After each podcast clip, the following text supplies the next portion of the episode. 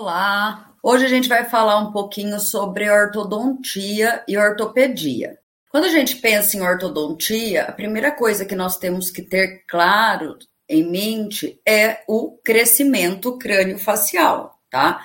Porque principalmente os tratamentos interceptores, eles vão ser adotados de acordo com as características relacionadas ao processo de crescimento crânio-facial nós vamos fazer uma breve recordação sobre os conceitos de crescimento. A formação de osso ela pode se dar por meio de dois processos. Então, a gente pode ter uma osteogênese de origem intramembranosa ou podemos ter uma formação de osso de origem endocondral. E qual que é a diferença? No osso de origem intramembranosa, vai ocorrer uma deposição de tecido ósseo sobre uma matriz de tecido conjuntivo inicial. Então, nas áreas de periósteo, de endósteo e nas regiões de sutura, nós temos na face essa origem de osso. Já a osteogênese endocondral ela se dá por uma formação de osso em uma área de matriz cartilaginosa. Então, essa cartilagem que vai sofrer um processo de calcificação, ou seja, com o crescimento, essa cartilagem ela é substituída por osso. E onde ocorre esse tipo de de formação de osso. Esse tipo de formação de osso ele vai ocorrer nas áreas de pressão. Então, principalmente na cabeça do côndilo e nos ossos da base do crânio. Por quê? Porque são ossos que têm que crescer em sentido contrário à pressão que é exercida. É o mesmo fenômeno que se passa nos ossos longos, nas pernas, né? Então, não tem um crescimento do osso, mesmo com todo o peso do corpo. Na mandíbula, região do côndilo, isso ocorre também, porque é uma área que sofre bastante pressão e precisa crescer mesmo no meio da pressão.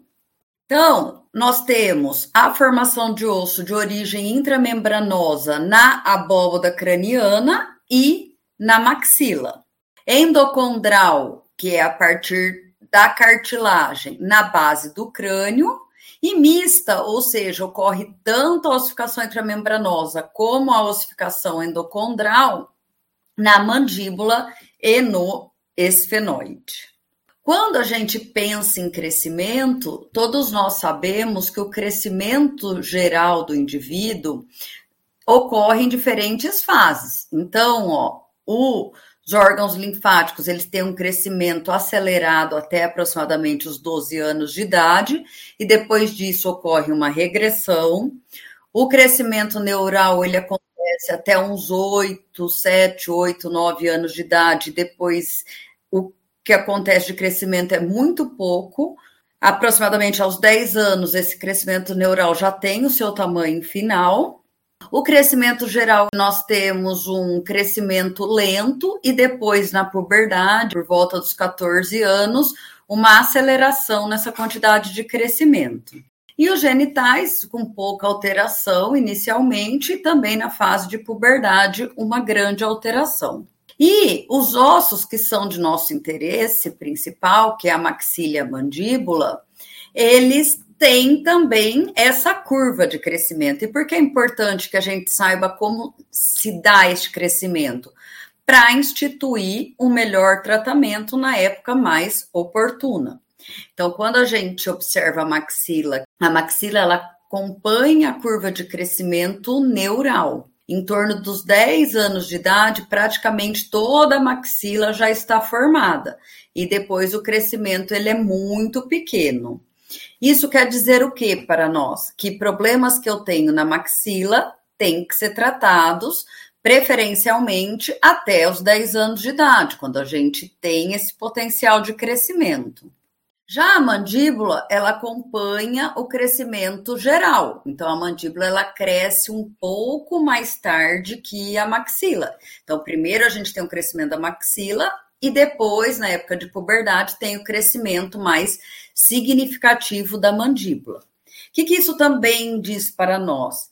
Que problemas mandibulares eles podem ser tratados um pouco mais tarde. E se eu tenho, por exemplo, uma mordida cruzada, onde a relação entre maxila e mandíbula está incorreta no sentido do vestíbulo lingual, essa minha maxila ela vai ficar travada para crescer, porque a mandíbula não apresenta um potencial de crescimento no, nas fases iniciais. Então é por isso que nós temos que saber que existe essa diferença entre maxila e mandíbula. Várias teorias tentam explicar o que se passa, né? Então, nós vamos falar brevemente. Alguns concursos perguntam, realizam perguntas sobre as teorias de crescimento, mas é importante que saibamos que não há uma teoria que explique todo o processo de crescimento. Na realidade, as informações elas se unem e a partir dessa união de informações, dessas teorias, a gente consegue explicar o crescimento que se passa na face. Então, a teoria de Hunter foi a primeira, que é a teoria da remodelação óssea. Então, ao comparar mandíbula de crianças com mandíbula de adultos, Hunter verificou que os primeiros e segundos premolares irrompiam por trás dos segundos molares descidos e que ocorria uma alteração aqui. E ele sugeriu que isso ocorria por um processo de remodelação óssea na mandíbula. Somente mais tarde, com um experimento, onde foi colocado um anel metálico do meio para trás do corpo da mandi do ramo mandibular e do meio para frente do ramo mandibular em cobaias antes do crescimento e após o crescimento, quando elas foram sacrificadas, verificou-se que houve formação de osso nessa parede posterior e reabsorção de osso. A remodelação óssea é sempre esse processo de reabsorção e a posição. Então, a posição de osso ocorre onde está tendo a direção de crescimento e a reabsorção ela ocorre na superfície oposta. A outra teoria é que o crescimento ele ocorreria nas suturas faciais, tá? Então essas suturas aqui, a sutura frontomaxilar, a sutura zigomático maxilar, a zigomático temporal e a ptérigo palatina seriam fissuras paralelas e ocorreria uma proliferação de tecido conjuntivo aqui, que depois é substituído por osso, um tipo de ossificação intramembranosa, afastando esses ossos e promovendo esse crescimento, com um deslocamento em direção à área de menor resistência. Então, a, essa teoria está relacionada ao crescimento nas áreas de sutura. A teoria de Scott ela é bem próxima da de, de só que ela vai falar que este crescimento ele se dá nas áreas das cartilagens, tá? Então, nas cartilagens que nós temos na base do crânio e também no vômer e no septo nasal, é que seriam responsáveis por este crescimento facial que nós observamos. A teoria de Mohs é a teoria da matriz funcional, ou seja, os ossos eles se adaptariam às funções. Então, conforme o cérebro cresce, ele serve de estímulo para o crescimento do osso, tá? O cérebro vai crescendo, esse osso vai sendo estimulado a ter um crescimento. O mesmo se passando com a língua, conforme a língua cresce, nós temos um aumento do palato, das distâncias transversais, da mandíbula também, e também relacionado à respiração. Então, quando a gente faz, realiza a respiração, quando o indivíduo vai crescendo, aumenta a demanda pela necessidade de oxigênio, e isso serviria de estímulo para o crescimento ósseo. E temos também a outra teoria, que é a teoria de Enlow, que diz que, os crescimentos que o crescimento ocorre nos extremos livres do V. Então, aqui, por exemplo, na mandíbula, essa mandíbula ela vai tendo um aumento porque vai tendo crescimento aqui nesses extremos, nessas porções extremas do V. É importante a gente ter em mente também que o, os ossos, quando eles estão em crescimento, eles podem se mover de duas maneiras. Então, pode ocorrer o deslizamento, que é o, o movimento real. Então, quando eu tenho aqui reabsorção e a posição, nós estamos tendo um deslizamento aqui nesta direção. E nós temos que considerar também o deslocamento. Ou seja, o osso ele pode estar crescendo nessa direção, mas os outros ossos que fazem contato com este osso façam com que o deslocamento final não seja na mesma direção. Os principais centros de crescimento que a gente tem é a abóboda craniana, a base do crânio, que a gente não vai entrar em detalhes, mas vamos falar um pouquinho sobre o complexo nasomaxilar e sobre o crescimento da mandíbula.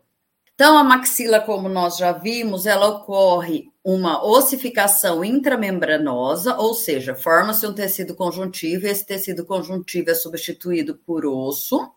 E essa posição de osso ocorre tanto nas áreas das suturas, como também na superfície óssea, no periósteo e no endósteo. E na mandíbula? A mandíbula a gente vai ter ossificação mista, então a gente tem o processo de remodelação óssea, o crescimento intramembranoso, aqui no corpo da mandíbula, no ramo ascendente, e na região do côndilo, nós temos o crescimento cartilaginoso, tá? Por quê? Porque é a área onde a cabeça ela está em contato com essa mandíbula, então, é uma área de muita pressão. Então, a gente tem aqui o crescimento condilar, ossificação endocondral e o crescimento com a posição de osso na região posterior do ramo ascendente e reabsorção na região anterior. E o mesmo ocorrendo no corpo mandibular, onde a gente vai ter uma posição de osso aqui na superfície externa e uma reabsorção de osso na superfície interna. Quando pensamos em crescimento facial, a direção final desse crescimento é para frente e para baixo.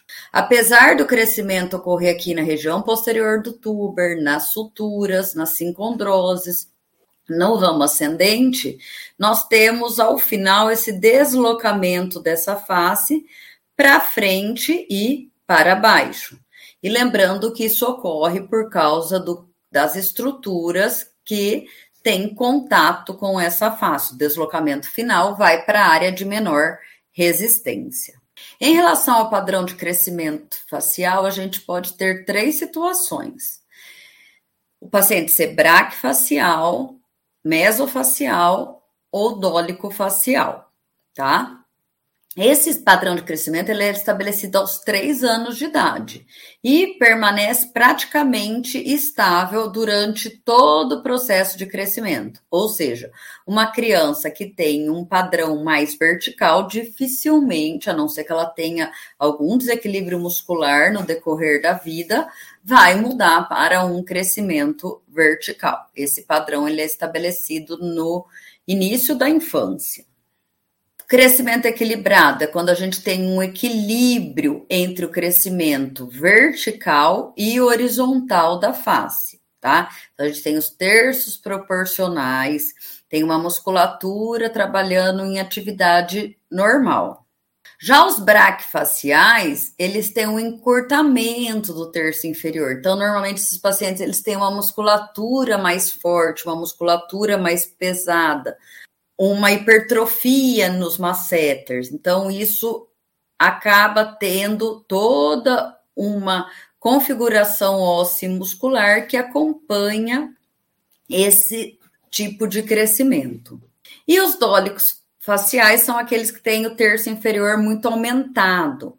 Ao contrário dos braque, eles normalmente têm os músculos hipotônicos. Então, os músculos estão estirados. Normalmente, esses pacientes têm dificuldade de selamento labial, mordida aberta anterior, que estão relacionados a essas características relacionadas ao processo de crescimento. Eles têm um maior vetor vertical do que horizontal de crescimento. Temos também que nos recordar que existem diferença entre os meninos e as meninas, tá? Com os meninos tendo um crescimento mais tardio em relação às meninas. Então, enquanto as meninas por volta dos 12 anos de idade têm esse surto, esse pico de crescimento, os meninos vão ter esse pico um pouco mais tarde, em torno dos 14 anos de idade. Então, de uma forma geral, as meninas crescem antes e por isso elas têm um período de crescimento um pouco mais curto e menos intenso. Diferente dos meninos que crescem mais tarde, daí vão ter um período de crescimento mais longo, então vai crescer em mais magnitude também.